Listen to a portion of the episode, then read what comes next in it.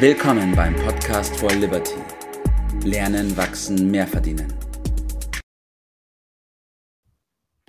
Hi Bert.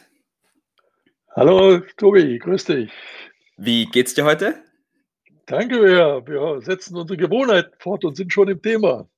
Was gibt's Optimal. Ja, jetzt hast du mir das Thema schon vorweggenommen. Macht nichts. Ich wollte mit dem anfangen, dass es jeder hat. Jeder von uns hat es, sowohl gute als auch schlechte. Und das Thema, wie du schon gesagt hast, sind die Gewohnheiten. Und es gibt eine ganz berühmte Aussage, die da heißt, wir sind die Summe unserer Gewohnheiten und der Erfolg ist die Summe unserer positiven Gewohnheiten. Ja, das heißt, umgekehrt gilt es natürlich auch und äh, ja. Das gilt natürlich nicht für uns, äh, aber vielleicht kennen wir jemanden, der auch schlechte Gewohnheiten hat, um mal von uns ein bisschen abzulenken.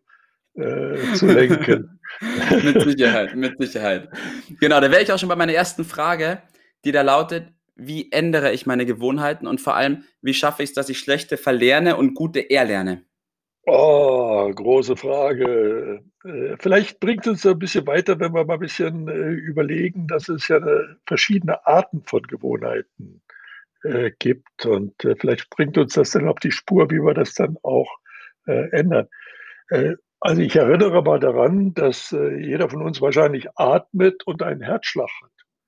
Und ich könnte mir vorstellen, dass die wenigsten äh, Probleme haben damit, das Atmen zu vergessen oder ja. den Herzschlag. Soll vorkommen, aber nicht oft.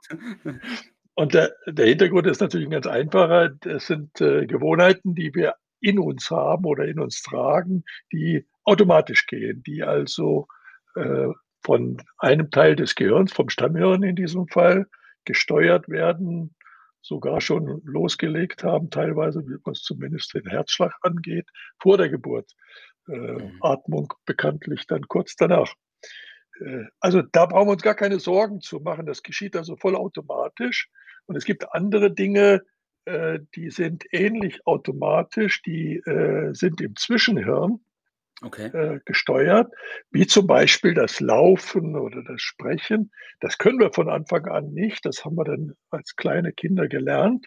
Ja. Äh, aber wenn wir es dann mal gelernt haben, wie Fahrradfahren und so weiter, dann funktioniert das vollautomatisch und man verlernt es äh, auch nicht mehr. Also die beiden, vor allen Dingen das letztgenannte, ist ganz wichtig zu, zu erinnern. Und wenn wir dann äh, gucken, gibt es auch noch andere Gewohnheiten, das sind die, ja. die du jetzt gerade erwähnt hast. Das hat man sich irgendwie angewöhnt, sage ich mhm. mal. Ja.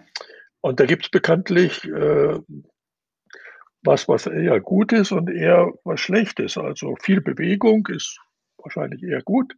Ja. Äh, aber sauer fluchen oder Süßigkeiten essen, das soll ja auch vorkommen, äh, ja. sind Angewohnheiten, die sind nicht so besonders gut. Und das sind Dinge, wenn wir uns was angewöhnen, das läuft irgendwie auch, versuchen wir dann über den Verstand, also über das Stammhirn zu ändern. Und da äh, liegt irgendwo das Problem. Wie war da nochmal mhm. genau die Frage?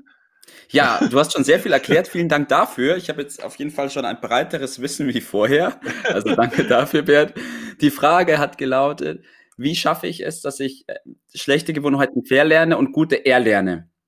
Gut, fange ich wieder hinten an. Machen wir es erstmal so, wie es nicht geht. Dann haben wir ja. die Umkehrung, dann wie es geht. Jeder kennt das, äh, dass man sich bekanntlich vor allen Dingen in der Silvesternacht gute Vorsätze holt. Ja. Und äh, jeder weiß eigentlich, dass das nicht funktioniert. Ja. Richtig äh, erkannt haben wir, man nimmt sich bekanntlich das schön viel vor, ganz, weil es ja ganz wichtig ist, beispielsweise mit dem Rauchen aufzuhören oder abzunehmen oder. Ja, das ist meistens eine längere Liste auch an, an Dingen. Ja, vor allen Dingen alles auf einmal. Nicht? Ja. Äh, soll es jetzt ganz schnell, ganz rund gehen. Also die, der Fehler liegt darin, ganz viel, ganz schnell. Mhm. Und jeder weiß von uns im Grunde, es geht so nicht. Drehen wir es jetzt um, da wird ein Schuh draus. Mhm. Also der Wille ist ja da, das will man ja gar keinen abstellen. Und äh, die ersten zwei, drei Wochen sind die Parkplätze in den Fitnessstudios auch immer überfüllt. Das ja. ändert sich spätestens nach sechs, sieben Wochen, dann ist wieder Platz ja. da. Ne? Ja. Da kann man sich nachrichten. Also der Fehler ist, dass man zu viel will. Das funktioniert nicht, weil der Wille ist da, aber das Fleisch ist ja halt ein bisschen schwach. Es geht so nicht. So geht's nicht. Drehen wir es um, dann geht's. Umdrehen okay. heißt in diesem Fall ganz klein anfangen und nie aufhören. Kannst du mir ein Beispiel dazu nennen, Bert? Dann kann ich mir das besser vorstellen. Ganz klein anfangen heißt zum Beispiel nicht mit 10 Kilometer Lauf, sondern fangen wir mal mit einmal Runde um den Block an. Mhm. Die ist bekanntlich nach, weiß ich, zwei oder drei Minuten zu Ende. Da kommt auch die, die Zwei-Minuten-Regel. Also diese Angewöhnheit soll möglichst nicht länger dauern als zwei Minuten. Nach mhm, zwei okay. Minuten sagt man üblicherweise, oh, Menschenskinder ist doch gar nicht so schlimm, da kann ich auch noch weitermachen. Nein, ganz bewusst aufhören. Ja. Und das Weitermachen am nächsten Tag. Ja. Am übernächsten Tag. Und so weiter. Das ist ja. die ganz simple Lösung. Man sagt dazu auch die 1%-Regel. Also mhm, jeden Spannend. Tag 1% besser als am Tag zuvor. Mhm. Ein Prozent um möglichst, ja nicht, ja, nicht möglichst gering ne? anfassen, äh, anfangen, damit man natürlich noch viel Luft nach oben hat. Ganz gering anfangen. Viel weniger, als man meint und noch weniger, sodass man innerlich einen regelrecht einen Druck verspürt, mehr machen zu wollen. Den kann man nutzen, indem man dran bleibt. Das ist die Lösung. Ein Prozent Regel, zwei Minuten Regel, also beides wenig anfangen und dann weitermachen und nie mehr aufhören, einfach machen. Auf das Machen kommt es dann.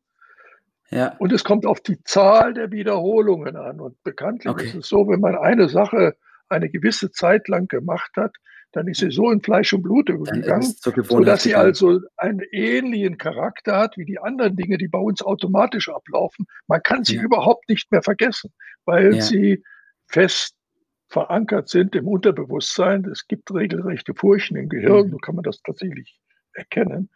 Das funktioniert nachweislich besser. Und wenn du es noch einfacher machen willst, bin ich schon fast bei einem Tipp. Bei uns in der Gruppe äh, Miracle Morning, also morgens aufstehen, früh anfangen mhm. damit und das jeden Morgen zu machen, ist eine hundertprozentige Lösung. Dort in den Club beizutreten, braucht man zwar eine Empfehlung, aber kriegt man ja doch von irgendeinem guten Bekannten.